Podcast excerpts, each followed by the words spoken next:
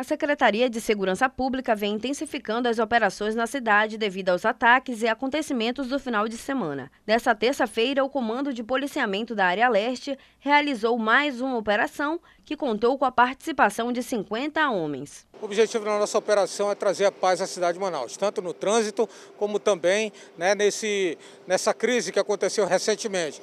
Estamos aqui abordando pessoas de, de todas as formas e maneiras, né, seja em moto, é, seja em carro popular, nos, nos coletivos, que aí entra parte da Operação Catraca. Por quê? Porque é aí que os assaltantes cometem esse tipo de criminalidade.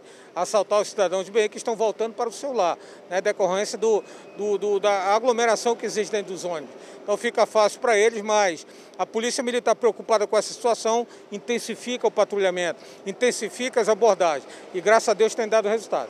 Durante a operação chamada Pacificadora, realizada na Altasmirim, zona leste de Manaus, aproximadamente 100 veículos foram revistados, 17 motos apreendidas, um carro e um micro-ônibus. As irregularidades encontradas durante a fiscalização foram ausência de CNH, ausência de documentação do veículo e falta de equipamentos obrigatórios.